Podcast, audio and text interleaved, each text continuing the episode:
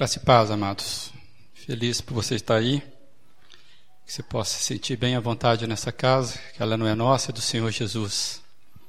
Nós temos feito nesse mês, onde o mundo para para pensar sobre as questões de depressão, de suicídio.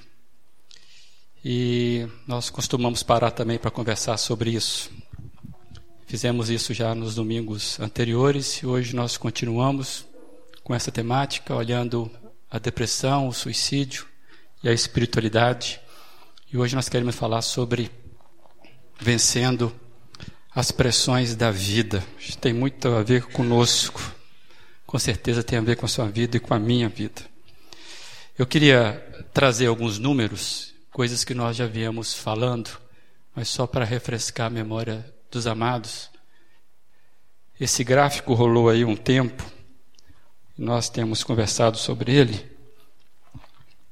Esses dados é da Organização Mundial da Saúde sobre ansiedade, estresse e depressão. No mundo, amados, 320 milhões de pessoas têm depressão. Isso equivale a um Brasil e meio, para nós termos a noção. O Brasil lidera a América Latina com quase 12 milhões de pessoas seguindo praticamente 6% da população. A nossa região, Rio Grande do Sul, Santa Catarina e Paraná, lideram as estatísticas. Nós estamos aqui.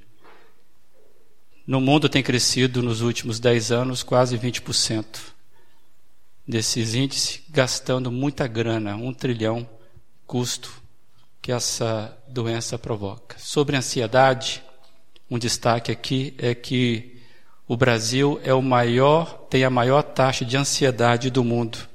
Alguém sentiu aí contemplado? Pois é, é isso mesmo. E nós temos aí basicamente 10% da população. Isso são dados oficiais, dados que chegam até as, as nossas clínicas de saúde. Por certo, o número é maior do que isso. Mas é assustador ver o que está acontecendo no mundo, o que está acontecendo conosco. A Karen Baumilka, ela é filha daquele, aquele, já, já teve aqui, o Nelson Baumilka, aquele cantor e compositor e pastor. Ela é psicóloga clínica e ela é hospitalar e ela diz o seguinte: cerca de um milhão de pessoas cometem suicídio por ano. Nas estatísticas de tentativas, ou seja, suicídios não concretizados, este número sobe para entre 15 a 25 milhões por ano. Para cada pessoa que comete suicídio, cerca de 6 a 10 pessoas próximas sofrerão de adoecimento emocional decorrente dessa situação.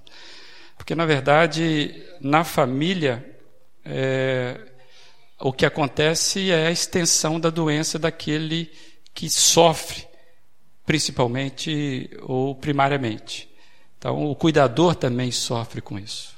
E é disso que ela está dizendo, como que há uma, uma, um, um adoecimento emocional na situação. Eu trouxe esse, esse, esse gráfico mais para vocês visualizarem a situação nossa aqui. É, você vai ver que quanto mais vermelho, mais é preocupante. E é como se crescesse para cima, né? É, fosse diminuindo. Nós aí continuamos sendo a região. E eu trouxe esse gráfico, o, o jornal da cidade tem trazido algumas matérias e eu busquei de lá de da nossa região. Só quero destacar primeiramente que a cada 40 segundos uma pessoa se suicida no mundo. No Brasil a cada 45 minutos. Na nossa região, é, Brusque lidera. Quando você pega a estatística, você vê que Brusque, esse que está marcado aí, ele lidera toda a nossa região com relação ao suicídio. Comecei a falar sobre ansiedade, depressão no mundo. Já estamos agora transitando para a questão do suicídio e tentativas na nossa região.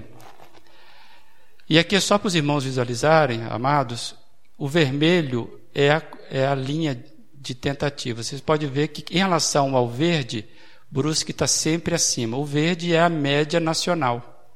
Brusque, de certa forma, ele está sempre acima Lembrando que esses dados, inclusive, não são, são dados que precisam ser atualizados. Mas pode passar? E aí eu quero trazer, esse, só de passagem também, que o suicídio na nossa região aqui, ele atinge todas as faixas etárias. Conseguem perceber isso? Nós estamos aqui, a cidade. Pode passar, mas eu quero destacar exatamente o próximo gráfico. É isso aqui que nos preocupa. Brusque registra mais de 100 tentativas de suicídio entre crianças e adolescentes nos últimos anos. Entre crianças e adolescentes. Suicídio é a segunda causa de morte entre jovens de 15 a 29 anos, ficando atrás somente de acidentes de trânsito. É, e aqui você vê o gráfico por idade, você vê que esse gráfico aqui, ó, esse índice aqui, ó, pessoas de 14 anos, 15 anos, 16 anos. Estamos numa cultura de morte. E nós temos conversado sobre isso já há algum tempo. E isso já foi até matéria de jornal, nós já trouxemos isso. Brusque entrou, infelizmente, no mapa das 100 cidades onde a gente lida com a questão do suicídio. Ansiedade, depressão, suicídio, amados, são assuntos sérios que indicam que vivemos dias fortes de pressão. Não é brincadeira. Nós não vivemos numa bolha, nós somos afetados, de alguma maneira os fenômenos sociais nos atingem, e nós percebemos que esses fenômenos têm roubado vida da vida. Muita gente vivendo abaixo do seu potencial de vida, por causa da ansiedade, do estresse, da depressão. Por isso que eu entendo que nós precisamos conversar francamente sobre essas coisas e não nos escondermos atrás de performance religiosa, atrás do tabu, do medo, atrás do não, está tudo bem, a paz do Senhor. Pois, amados, se é verdade que nem toda depressão leva ao suicídio, cada suicídio também, ou a tentativa, indica traço de depressão em relação à vida. É quando aquela, aquela sensação da vida, o sentido da vida fica em baixa e os valores começam a ser questionados. Vale a pena viver? Perde-se o sabor de viver. Então eu queria rapidamente te comentar sobre algumas coisas sobre o conceito de depressão. E primeiramente eu queria mostrar para os irmãos aí, compartilhar o que não é depressão. Está é, tá aí projetado para os irmãos. Depressão não é aquela melancolia, melancolia ou tristeza que eventualmente nos abate e que perdura alguns dias por causa de um emprego perdido, um sentimento não correspondido, uma morte sem sentido. Depressão não é simplesmente tristeza, estresse ou solidão. Depressão não é falta de roupa para lavar, falta de enxada para capinar, não é falta de, do que fazer, não é piti ou frescura de quem não sabe valorizar o que tem. Por certo, já ouviram algo assim, né? Amados, tem muita, muita gente que está sofrendo e, em vez de a gente ajudar, a gente atrapalha. Então, depressão não é isso. Tristeza todos nós passamos, é normal da vida. Porque o erro também é a gente achar que toda tristeza ela é depressiva ou ela é depressão. Não. Mas precisamos tomar cuidado. Então a primeira coisa é alertar sobre algumas coisas que não seriam depressão. Mas também eu queria trazer aí o que é depressão. Então, depressão, primeira coisa, informação importante destacar que depressão é uma doença. Não é frescura, não é piti, Depressão é uma doença que afeta a forma de processar as informações. Por isso que a pessoa vai perdendo o valor da vida. O cérebro fica diferente. O pensamento ou os pensamentos negativos a respeito de si mesmo e dos outros, do mundo. Pensamento diferente a respeito do futuro. Isso é afetado. Isso que os especialistas chamam de tríade cognitiva de Beck. É onde o meu pensamento da vida muda e eu não percebo. Ele alimenta constante, é um alimento constante do sentimento de derrota, de inferioridade, de impossibilidade e de fuga. Isso é depressão. É quando nos encontramos sem sabor na vida ou a vida sem sabor.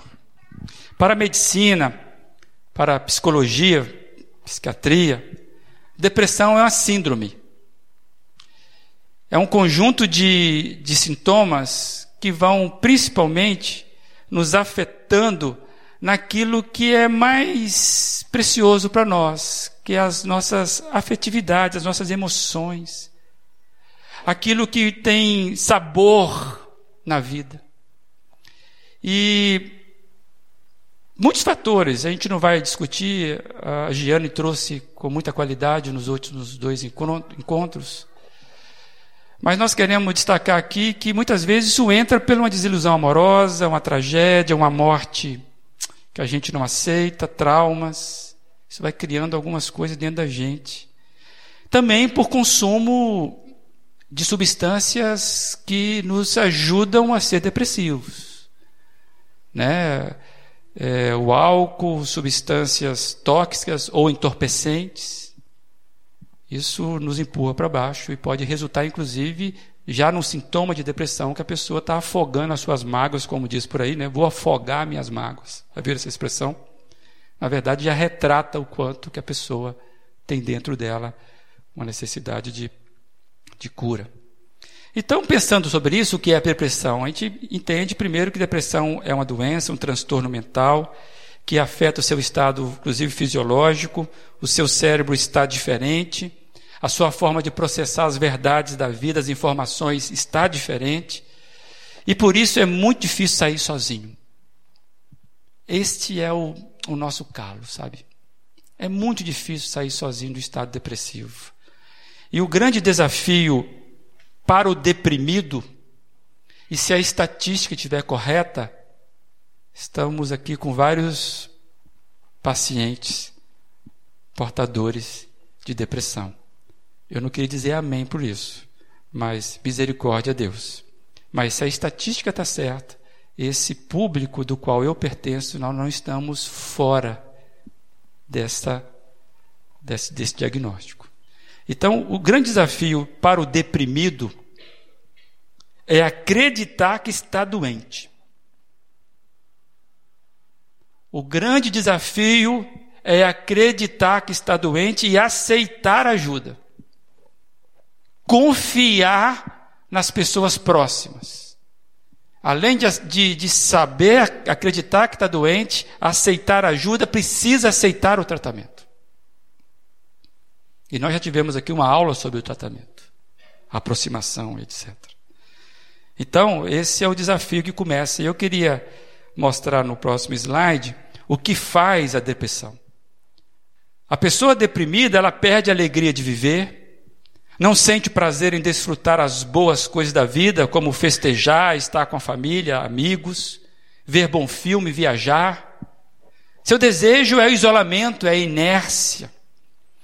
Eu fiquei pensando que tarefas comuns como lavar uma louça, tomar um banho ou ir ao banheiro ir ao banco, ir ao algum algum compromisso simples na cidade, se tornam verdadeiros de desafios para a pessoa. É um sacrifício, por exemplo, sair da cama. A cama passa a ser aquele acolhimento do universo. Dentro disso, é importante focar que o principal sintoma da depressão não é a tristeza mas sim a indiferença. O mundo está acontecendo lá fora, mas eu estou com sentimento de indiferença do que está acontecendo. O mundo fica cinza, desbotado. O que era divertido hoje já não dá mais prazer. perde-se aos poucos o interesse pelas outras pessoas, sentimento de culpa, vazio são comuns e muitas vezes pensa-se em suicídio. E aí nós queremos trazer essa tela que é muito difícil sair dessa sozinho. A ajuda é fundamental. E essa frase aí é uma expressão é, que alguém tentando explicar o seu estado de, de espírito, o seu estado da doença. Ele diz assim: depressão é como engolir o seu próprio funeral duas vezes por dia. É muito forte. E aí eu fiquei pensando que a realidade é que tem muita gente lutando diariamente com seu cachorro preto. Tem muita gente lutando com seu cachorro preto. Qual o tamanho do seu cachorro preto? Mas eu quero fazer lembrar a você e a mim. Eu não quero ficar falando só desse estado cinza, desse cachorro preto. Mas eu queria alertar você que isso é real. Mas eu quero fazer você lembrar com esperança. Eu quero se você permitir, não a voz desse que fala. Nós iremos ler um texto da palavra de Deus. Se você está aqui, você tem um, algum tipo de relacionamento com Jesus. E nós queremos sermos convencidos, que as nossas emoções sejam convencidas. Tanto quem vem sofrendo com ansiedade, estresse, depressão, mas também você que tem lutado com, enquanto cuidador. Você que cuida de alguém em estado de tristeza profunda e você já está desesperado por isso. Eu quero trazer uma fala de esperança para você, que as suas emoções hoje sejam convencidas. E esse convencimento é isso aí. Deus conhece a sua luta. Ele sabe da dor de cada um. O sofrimento e a dor podem nos causar a impressão de que Deus não se importa. Mas precisamos renovar a fé naquilo que ele falou antes, mas muito antes mesmo, da dor se instalar em nós. E o que ele falou? Palavra de Jesus. Venha a mim todos vocês que estão cansados de carregar as suas pesadas cargas, e eu lhes darei descanso. Venham a mim, vocês que estão cansados de carregar as suas cargas, e eu lhes darei descanso. Palavra do Senhor, Mateus 11, 28. É aqui que entra a função da espiritualidade na depressão. É aqui que entra a função de uma comunidade como essa no acolhimento às pessoas. Um lugar onde o deprimido, o ansioso, seja ajudado a superar a sua depressão, a sua ansiosidade. Que Deus nos ajude nessa noite, a gente vai caminhar num texto.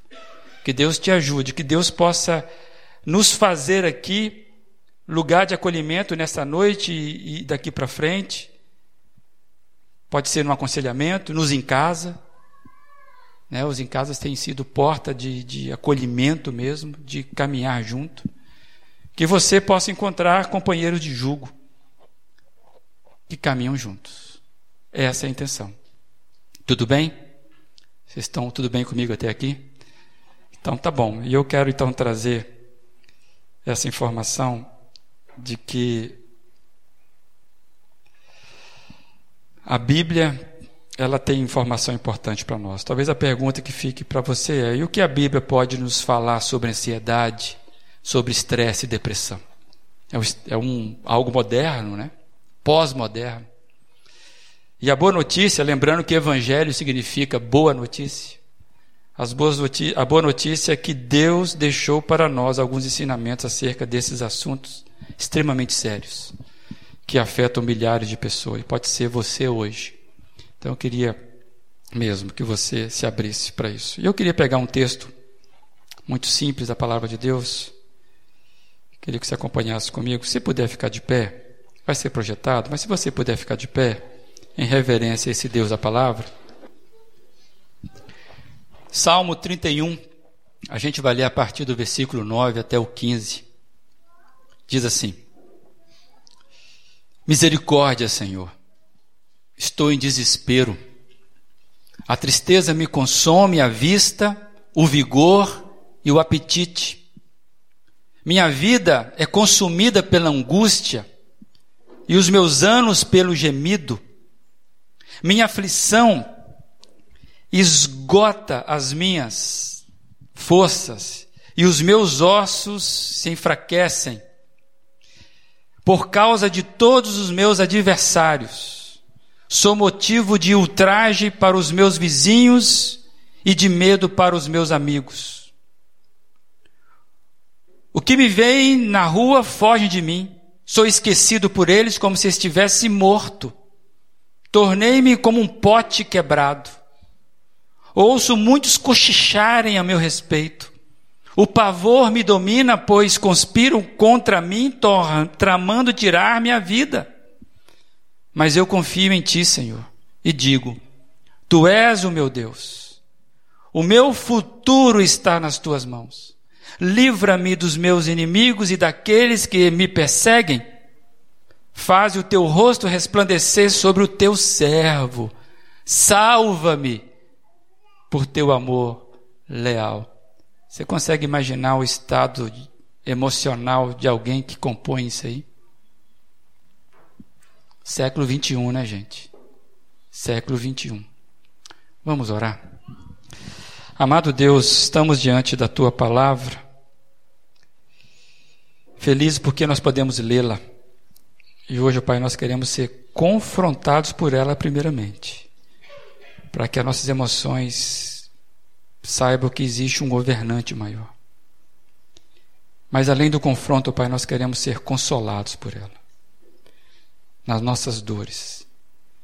E do confronto e da consolação possamos decidir, ó Deus, a nos abrirmos para o Senhor para experimentarmos a cura que o Senhor tem para nós. Em nome de Jesus Cristo, que eu abençoe todos aqui. Amém. Você pode se assentar?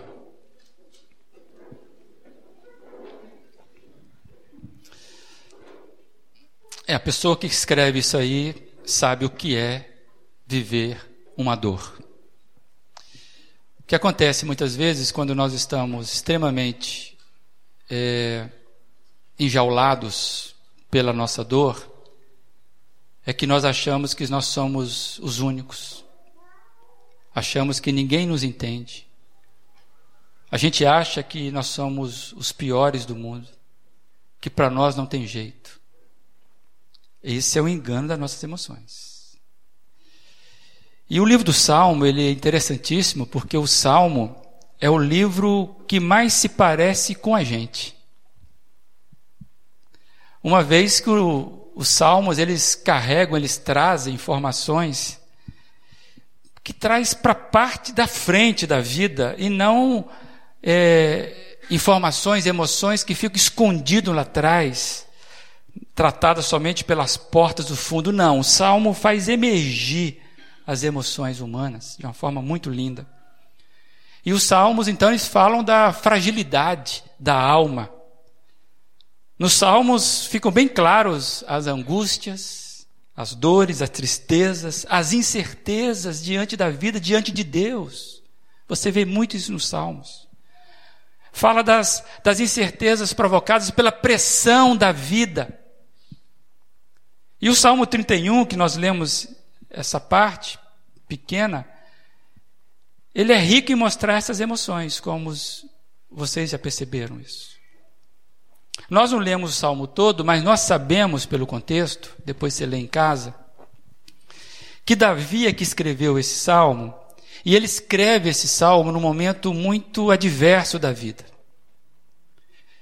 E de cara a gente percebe que ele tem pressões externas sobre ele. Havia questões externas havia uma pressão externa. Davi, ele diz claramente, e na história mostra isso, que ele estava sendo perseguido por inimigos. Ele tinha inimigos. Uma realidade que ele vivia era uma realidade de perseguição nesse momento. Era muita pressão. E para ele, na condição de rei, era uma pressão que trazia, inclusive, vergonha e medo pelo que ele representava. E aí ele diz aí no versículo 11: Por causa de todos os meus adversários, sou motivo de ultraje para os meus vizinhos e de medo para os meus amigos. Eu fiquei pensando, você já teve que suportar uma vizinhança adversa? Você vai para sua casa, que é o seu ninho, mas tem um vizinho que rouba minha paz. Já viveram isso? Engraçado que Davi ele traz essa expressão e a gente consegue ver que ele é rejeitado pelos amigos, pelo menos na visão dele, ele está sendo rejeitado, inclusive, pelos amigos. E eu fiquei pensando com os meus botões, botões que tão doloroso como a perseguição de um inimigo é ser rejeitado por amigos. É ou não é verdade? A rejeição dos amigos é um negócio fantástico para destruir a gente. O ataque é mais cruel possível, porque todos nós sabemos que precisamos de amigos que caminham conosco, principalmente nos momentos adversos, momentos sombrios. E Davi estava cercado, como esse moço aí, cercado de sentimento de solidão, de isolamento, algo terrível. Quando você olha o verso 12, você vai ver o tamanho da angústia que esse moço sentia. Ele diz assim: Sou esquecido por eles, pelos amigos, como se eu estivesse morto. Tornei-me como um pote quebrado. Eu fiquei pensando: para que serve um jarro quebrado? Na cabeça de Davi não tinha aquela ideia de reciclar. Hoje, pote quebrado vira arte, né? O cara pendura com uma, pendura de um lado e se torna bonito o que é feio. Mas tudo bem.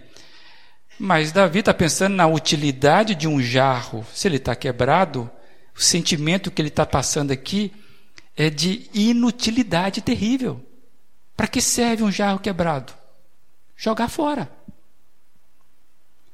Você consegue imaginar então essa, essa pressão?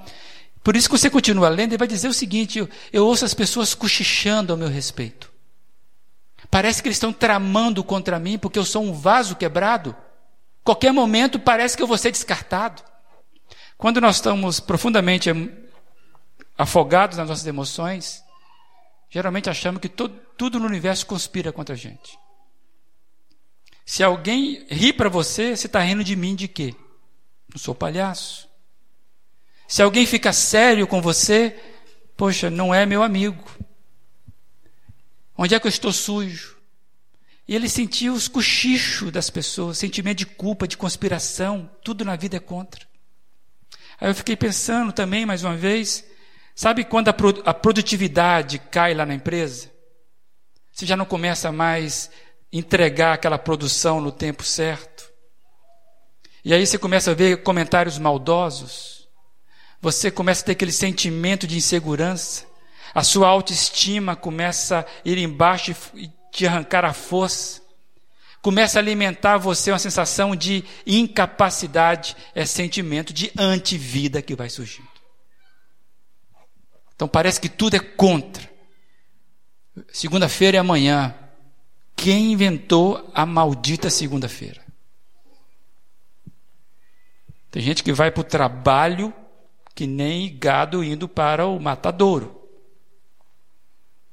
Davi estava passando algo por isso, sentimento de vaso quebrado. Então havia uma questão extremamente externa pressionando a vida de Davi, mas também havia uma pressão interna na alma de Davi.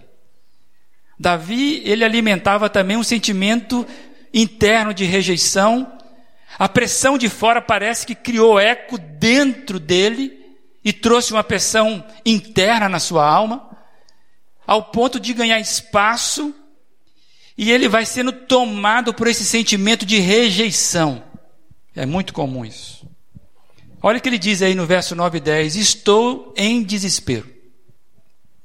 A tristeza me consome a vista, o vigor e o apetite. É isso que acontece, a somatização. A vida está perdendo o sabor. A vista decai, eu já não vejo mais com esperança o futuro. Já não consigo fixar a realidade com alegria. O vigor, já não tenho mais ânimo para sair. O apetite, não tem sabor a comida. Não pague um churrasco para mim, vai perder. Vai perder grana. Não tem sabor. A minha vida é consumida pela angústia e os meus anos pelo gemido.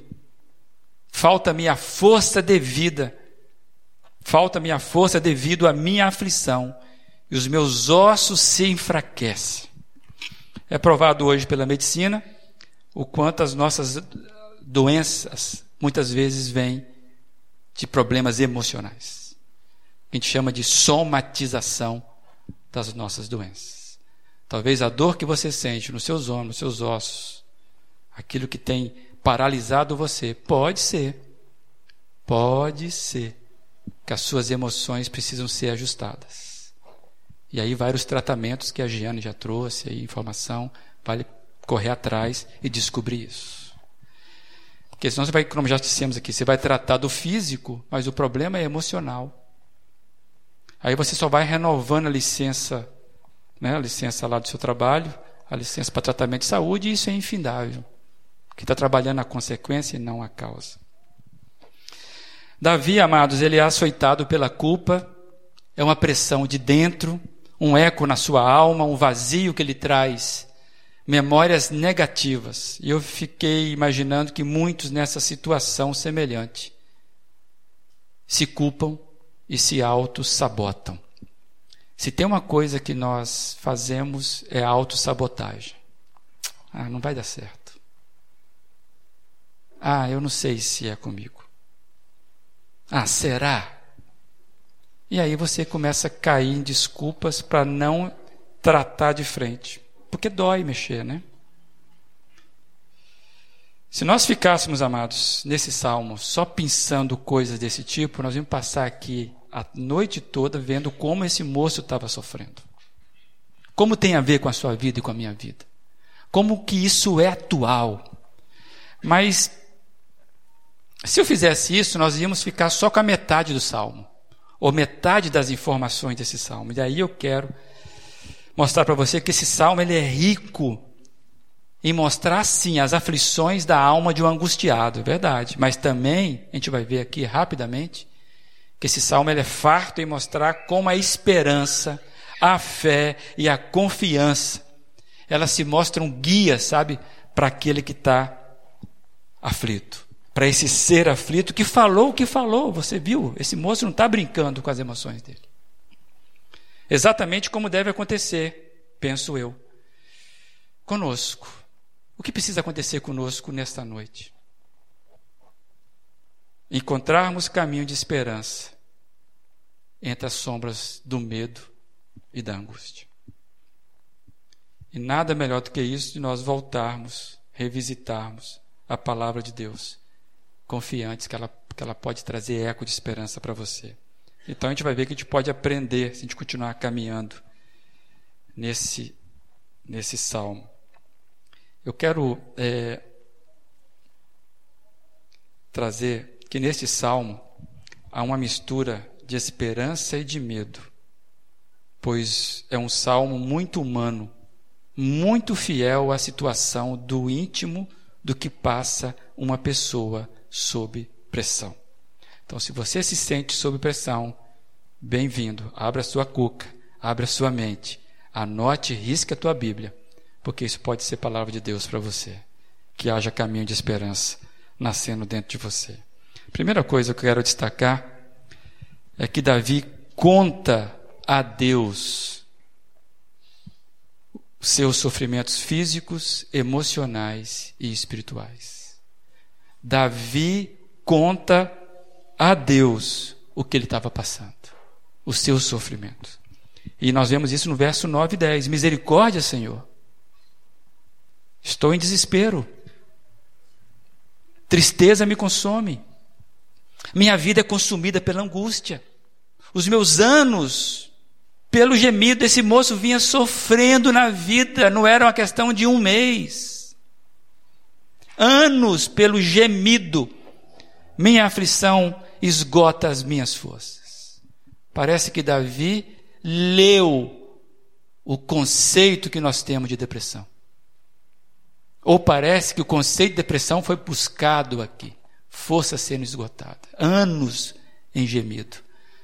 Interessante que Davi levanta sua voz e ele fala a Deus das suas tormentas que são provocadas pelos inimigos internos e também externos e também internos. Ele está falando, eu estou angustiado e eu não quero ficar angustiado. É isso que ele está dizendo para o Senhor. Eu sei que não é fácil você falar daquilo que te fere, reconhecer que você não é o que você gostaria que fosse. Mas a porta da luz, a porta, a janela que abre para a luz entrar, ela começa reconhecendo que o quarto precisa de luz. Falar com Deus. Nós aprendemos com Davi que ele começou a abrir então para ele essa janela de vida. Em tempos de, de grande sofrimento e tristeza profunda, no tempo da angústia, aprendemos com Davi que temos um Deus pelo qual podemos clamar e falar das nossas dores. Ao contrário de fechar com as suas dores, a reação de Davi é falar, colocar para fora, recorrer a Deus numa oração sincera e em clamor. E é o que você vai ver, ele vai dizer no versículo 14, 15: Eu confio em ti, Senhor, e digo: Tu és o meu Deus, o meu futuro está nas tuas mãos. Você consegue perceber que esse cara agora está falando com a perspectiva não da dor dele, mas agora de quem ele está clamando. Ele diz: Eu confio em ti. Precisa dizer, amado. Precisa abrir sua boca e falar do que está doendo e falar: Senhor, mas eu confio em ti. O Senhor, é, tu és o meu Deus, o meu futuro não é o que eu vejo hoje, por causa do Senhor. No seu clamor, a gente vê que há também uma espécie de louvor embutido em Davi. Davi encontra força para superar suas aflições. Ele agora consegue enxergar o futuro. O futuro começa a se abrir. Ele fala de futuro. Como é que a gente fala de futuro quando o presente está uma coisa ruim? O futuro surge novamente, a esperança passa a compor a vida do, daquele moço no dia a dia. Eu acho que eu e você precisamos encontrar isso. E saber que Deus continua disposto a nos ouvir. Eu queria caminhar rapidamente, já finalizando. Eu quero trazer algumas porções desse salmo, que a gente não vai ler ele todo. Mas eu queria trazer para vocês algumas porções especialmente os versículos nós não lemos ainda, parte deles, para a gente ver como a confiança de Davi em Deus foi o grande achado para que ele saísse dessa inércia das emoções presas à, à depressão. Então, os próximos trechos eu fui pensando no salmo, sabe? Para mostrar o quanto que esse moço caminhava uma confiança e ele achou em Deus a chave para sair desse processo. Então, é, à medida que eu vou lendo, a tela vai aparecendo e você vai, vai acompanhando assim. Diz assim: a gente vai ler várias partes. Em ti, Senhor, me refugio. Nunca permitas que eu seja humilhado. Livra-me pela tua justiça. Ele começa com o Senhor, percebeu? Inclina os teus ouvidos para mim, vem livrar-me depressa. Quem está. Betinho falava que quem tem fome tem pressa. Da mesma forma, quem está com dor tem pressa. Dor da alma. Ser minha rocha de refúgio, uma fortaleza poderosa para me salvar. Sim, tu és a minha rocha e a minha fortaleza. Por amor do teu nome, conduze-me e guia-me. Tira-me da armadilha que me prepararam, pois tu és o meu refúgio. Exultarei com grande alegria por teu amor, pois viste a minha aflição e conheceste e conheceste a minha angústia, a angústia da minha alma. Faze o teu rosto resplandecer sobre o teu servo, salva-me por teu amor leal. Não permitas que eu seja humilhado, Senhor, pois tenho clamado a ti. Com, como é grande a tua bondade que reservaste para aqueles que te temem, e que à vista dos homens concede àqueles que refugiam em ti.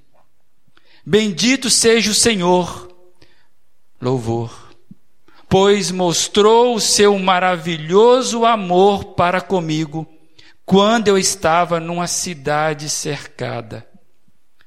Aí ele termina dizendo: Sejam fortes e corajosos todos vocês que esperam no Senhor. A dor e a angústia não era o que falava desse moço. Ele falava da dor e da angústia. Mas não era a dor e a angústia que falava desse moço. Você consegue perceber isso? Quem é que fala de você? Que nós possamos, amados, encontrar caminho de fé de esperança, de superação, como Davi encontrou em Deus. Primeiro, reconhecer que ansiedade, estresse, depressão são fatos da vida. Mesmo os fiéis, aqueles que acreditam em Deus, que servem a Deus, como é o caso de Davi, são afetados pelas circunstâncias da vida. Sofrimento precisa nos fazer reagir, diferentemente quem, quem não tem Deus para socorrer. Então eu quero trazer uma palavra para você. Reconheça a ansiedade.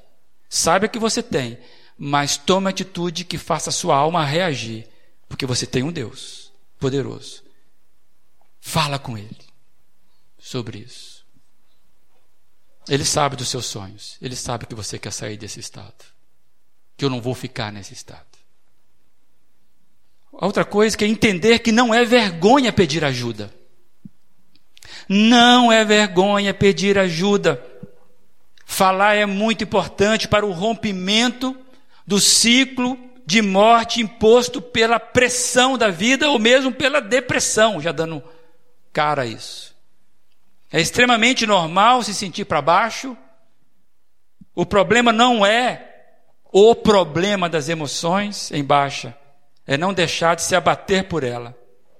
Lembrar que você não se resume às suas emoções, às suas dores. Então, entender que não é vergonha pedir ajuda. Você começa clamando a Deus, reconhecendo que você tem isso. E você precisa entender, não é vergonha você falar das suas dores. Três, palavra do Senhor para mim e para você. Você não é um vaso quebrado. Amém? Oh, aleluia. Você não é um vaso quebrado. Apesar de que nós temos aquela expressão, quero o Senhor ser um vaso novo, não é isso? Que o Senhor possa quebrar e me fazer de novo. Exatamente isso. Para Deus não tem vaso quebrado que Ele não possa restaurar. Então você não é um vaso quebrado inútil. Acredite nisso. Deus o vê assim. As suas emoções estão distorcendo a visão verdadeira que você vê de si mesmo. E eu queria desafiar, olhe em volta de você aí. Pode ser aqui, mas olhe em volta da sua vida. Você vai descobrir o quanto a vida é importante e é mais, muito mais do que a sua dor. E mesmo que você olhe com desprezo que está em volta, você vai descobrir que Deus o vê como um vaso nas mãos dele um vaso que tem função, tem utilidade. Amém? Quarto, entender que a dor nos ensina muito sobre a vida. Por que, que eu estou dizendo isso? Porque muitas vezes nós queremos negar a dor. Deus está vendo que você está sofrendo, você está vendo que você está sofrendo, mas você camufla isso diante das pessoas, não pede ajuda, porque você quer negar que você está com a dor. A gente cresce na dor, amados, mas não precisamos morrer com ela sozinho. A dor nos amadurece para a vida. Não negar a dor é tão importante como não desejar tê-la, não desejar tê-la o tempo todo. A, a Jana lembrou aqui na semana passada a música do Sérgio Pimenta, que ele escreveu no leito de morte. E ele diz: só quem sofreu pode avaliar, quem sofreu pode se identificar, pode ter o mesmo sentir. A dor também nos ensina a compreender a dor do outro. Então, primeiro, você não está sozinho na sua dor. Tem muita gente que pode te ajudar porque sofreu como você sofreu. Então, reconheça a sua situação, fale com Deus. Não é vergonha pedir ajuda. Você não é um vaso quebrado. E você possa entender que não negar a dor é um princípio importante. Hoje eu gostaria que você alimentasse a sua fé com a esperança. Que você cravasse nas suas emoções: tem esperança para mim. Agora, é muito importante, sabe por que, que você entenda essas verdades? Você é muito mais do que essa dor está falando de você. A graça de Deus é sempre maior do que a pressão que sofremos pelas emoções da vida. A graça de Deus é maior do que tudo. Eu queria mesmo que você descobrisse isso. E tenho uma, já quase finalizando, trazer essa frase aí. Davi entendeu que Deus tem caráter e compromisso firmado com a graça e com a misericórdia. Davi aprendeu que invocar pelo Senhor é esperar, confiante pelo seu agir compassivo. Deus trabalha por aqueles que nele esperam. Tudo começa com oração de entrega, uma oração de louvor, que nos faz olhar para cima e para frente com esperança. Que você possa encontrar essa graça. Essa graça é maior do que a vida. E você que é cuidador, você que cuida de alguém que está nesse estado, eu queria que você também se abrisse para o cuidado de Deus. Você precisa estar bem para cuidar daqueles que você ama, que Deus te entregar. Você precisa entender que a sua ajuda pode ser fundamental para alguém encontrar o caminho de graça. Então entre também com Deus nesse processo. Troque a lamúria pelo louvor. Fale de Deus da sua dor, porque todos nós somos afetados por isso. E eu quero projetar a última tela e desafiar você a pensar comigo. Não tenha medo da dor. Não se deixe julgar pela solidão. Não há crise que não passe. Não há tormenta emocional que não se dissipe. Não há dificuldade que não possa ser transposta. Jamais desista da vida. Você está programado por Deus apenas para viver. Essa frase nós trouxemos nas semanas anteriores aí, naquela balinha que você recebeu. E eu queria terminar com a frase de Davi: Sejam fortes e corajosos, todos vocês que esperam no Senhor. Amém, amados? Se você entendeu que hoje é o dia da graça, diante do Senhor, você vai ficar de pé e vai entregar isso para Ele. Nós oramos, orar junto. Amém. Pai amado, hoje nós entendemos que o dia da graça chegou, Pai. Essa graça que é maior do que a vida essa graça, Pai, que nos tira do aprisionamento da morte. Pai, nós estamos de pé porque nós estamos dizendo: leva a gente para o melhor lugar, ó Deus. Nós queremos sair dessa inércia de uma vida onde nós não temos mais alimento de esperança. Por isso, nós abrimos nosso coração para o Senhor e dizemos: Pai, pela tua graça, refrigera a minha alma. Deus, que o Senhor possa estar vendo a oração de cada coração. Que hoje seja o dia, hoje seja o dia da graça. Em nome de Jesus Cristo. Amém, amado.